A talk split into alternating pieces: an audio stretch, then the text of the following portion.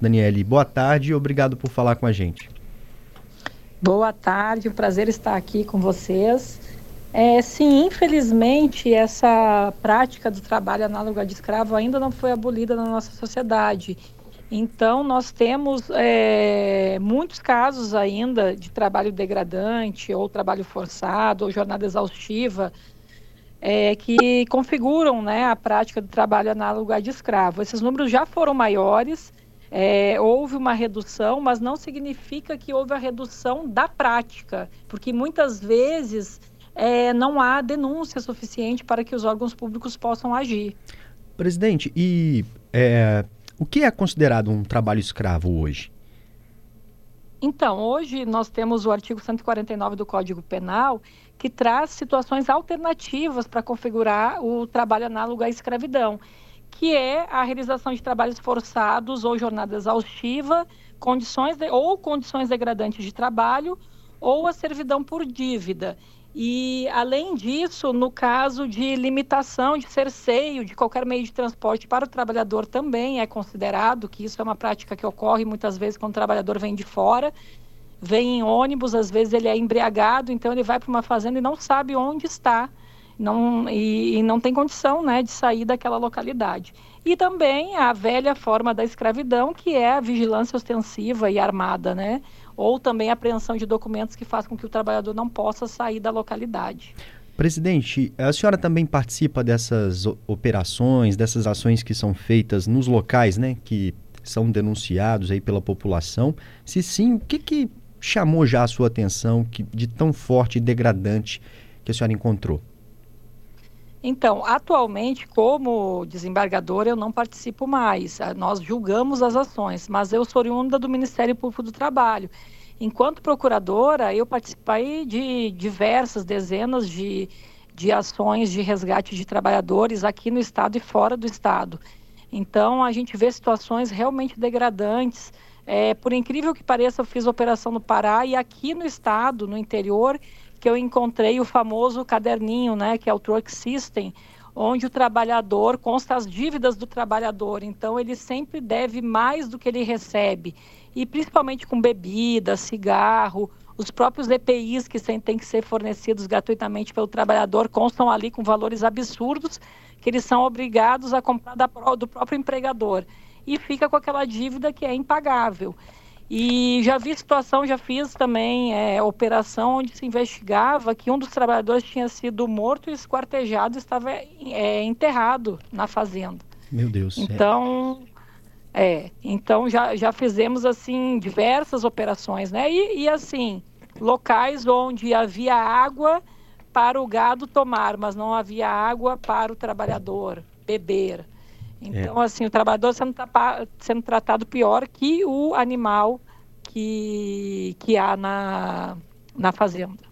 E hoje vai ter um documentário sendo exibido, né? Eu acredito que seja a grande estreia, um documentário chamado A Servidão, que é dirigido pelo Renato Barbieri, pelo Neto Borges. Conta um pouquinho pra gente. Vai ser uma sessão agora às oito e meia no Cine Jardins, não é isso, presidente? E, isso, nós estamos fazendo o lançamento do documentário aqui no estado hoje. É, infelizmente não há mais espaço, né? Porque ele, ele foi direcionado. Essa sessão está sendo direcionada mais para o público do TRT e do Ministério Público do Trabalho. E eu já assisti o documentário e do, duas passagens assim me chamavam me chamaram muita atenção. A primeira foi de um trabalho infantil escravo numa carvoaria. E eu vi ali crianças de 8 anos, 7 anos trabalhando e fiquei pensando, porque eu tenho filho pequeno, né? Como que um ser humano pode querer o mal para um filho de um trabalhador, mas não quer esse mesmo mal para o seu próprio filho. Então, o que, que a gente deseja para os nossos filhos, que é o estudo, é, é, o lazer, para a qualificação, para que quando ele tem idade para trabalhar, ele possa realmente trabalhar numa profissão que deseja. Então, a gente tem que querer isso também para o, o, o trabalhador que está ao nosso lado. E a outra parte que me chamou atenção foi realmente quando demonstra uma operação de trabalho escravo do Grupo Móvel. Como eu já participei, então eu fiquei muito emocionada em assistir esse documentário e, e, ver que essa temática está sendo debatida, porque nós temos que acabar com esse estigma de que a escravidão foi abolida com a Lei Áurea em 1888. Nós temos que trazer essa discussão para a sociedade. Esse documentário que vai ser exibido hoje, a senhora já trouxe para a gente um, um, olhar que já choca muito, principalmente por causa da idade de quem estava envolvido nessa situação. Eram crianças trabalhando em situação análoga à escravidão. Ele é, foi feito com base nas operações que foram feitas, nos flagrantes. Como foi a construção desse documentário, presidente? Então, é, ele traz toda uma análise histórica né, da escravidão. São várias pessoas que são ouvidas, que trazem o seu depoimento, inclusive a participação do ministro Lélio Bentes Corrêa, que é o nosso presidente do Tribunal Superior do Trabalho, é, e de, de outros estudiosos no assunto, e também há o relato de trabalhadores escravizados. E, traz também algumas situações, demonstra algumas operações de trabalho escravo, o que, foi vivenciado. Então, assim, é bem, bem emocionante, principalmente para quem trabalha com isso, porque às vezes a gente ouve falar, ah, trabalho análogo de escravo, ah, não deve ser isso, né? O que, que aconteceu para ter essa conceituação? E quando a gente já participou dessas operações, a gente tem um olhar diferente. E é muito assim emocionante a gente poder ver que essa temática está podendo ser debatida e trazida para a nossa realidade. Muito legal. Vai ficar disponível depois para que a gente possa assistir também pela internet, em algum lugar? Sim, sim, vai ficar, vai ficar disponível sim. Tem alguma forma da gente ajudar? Se souber de alguma situação, alguém está trabalhando, não está recebendo, às vezes é o trabalho doméstico, já tem muitos anos. Como nós, como cidadãos, podemos ajudar a acabar com isso? Então, primeiro a gente tem que quebrar esse estigma de que a escravidão não existe mais. Temos que ter consciência da, das condições de trabalho que a gente oferece, inclusive, como você citou, para nossa empregada doméstica que está dentro de nossa casa. Trabalho doméstico é outra chaga trabalho doméstico, escravo doméstico, né, é outra chaga que tem que ser combatida, porque muitas vezes é invisibilizado.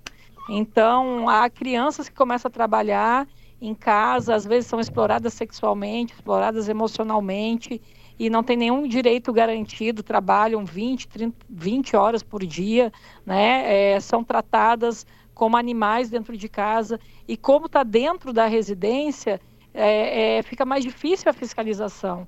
Então, a gente tem que é, é, combater, primeiro, denunciando, sabendo de alguma situação, a gente precisa denunciar os órgãos públicos para que eles possam agir, e também ter a consciência de que isso tem que ser extirpado da sociedade. Né? É, eu acho que é um trabalho de formiguinha. Se nós podemos convencer uma pessoa, ou no meu caso, se eu puder ter resgatado uma pessoa do trabalho escravo, é, a gente tem que comemorar muito. Porque é muito triste ver a realidade que eles vivem.